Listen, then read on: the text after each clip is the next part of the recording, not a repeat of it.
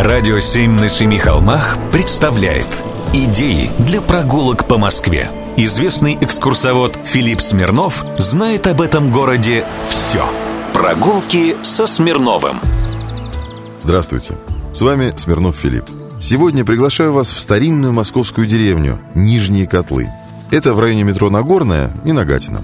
Эти места очень-очень любил знаменитый русский художник Василий Верещагин. Тут он поставил свой знаменитый дом, который сам называл «Избушка на курьих ножках». Трудно понять, что заставило художника поменять московскую жизнь на криминальное захолустье. В конце 19-го, начале 20 века местность эта за Серпуховской заставой пользовалась дурной славой. После отмены крепостного права каждый житель деревни Нижние Котлы должен был выплачивать по 3 рубля 70 копеек с человека за пользование своим земельным наделом. Сумма была очень внушительная, ведь семьи тогда были очень многодетными, а назвать почву Нагатинской поймы плодородной можно было только с большой натяжкой. Тогда крестьяне эти не растерялись и стали участки продавать под строительство фабрик и заводов или сдавать под дачи. А еще, знаете, что тут было? От заготовки глины оставалось много пещер.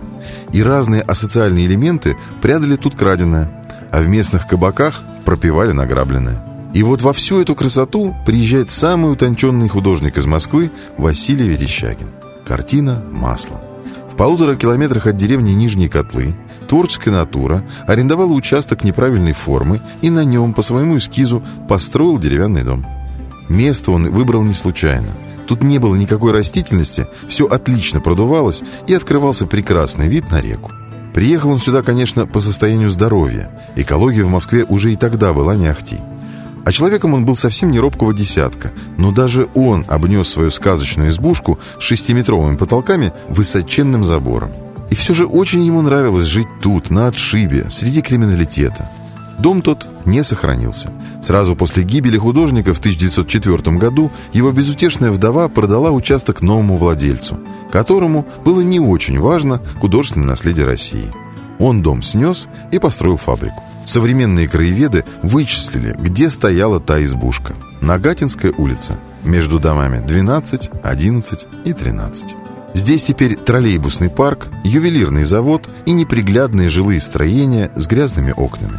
Иногда так идешь и кажется, под окном, чуть дыша, бедный художник стоит. Прогулки со Смирновым. Читайте на сайте radio7.ru. Слушайте каждые пятницу, субботу и воскресенье в эфире «Радио 7» на Семи холмах. «Радио 7» на Семи холмах представляет Идеи для прогулок по Москве. Известный экскурсовод Филипп Смирнов знает об этом городе все. Прогулки со Смирновым. Здравствуйте, с вами Смирнов Филипп.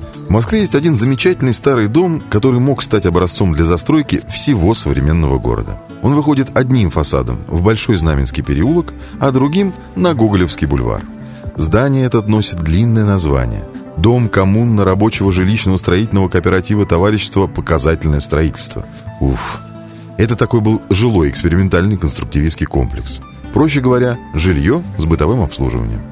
То есть в комплексе были свои прачечные, столовые, ясли, ну и так далее.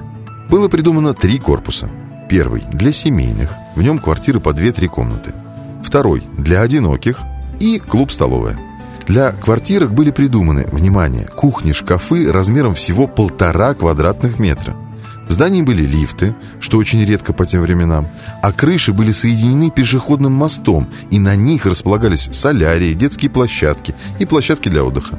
Даже думали сделать на крыше детский сад, но после передумали, а не то дом получил бы название «Дом падающих с крыши малышей».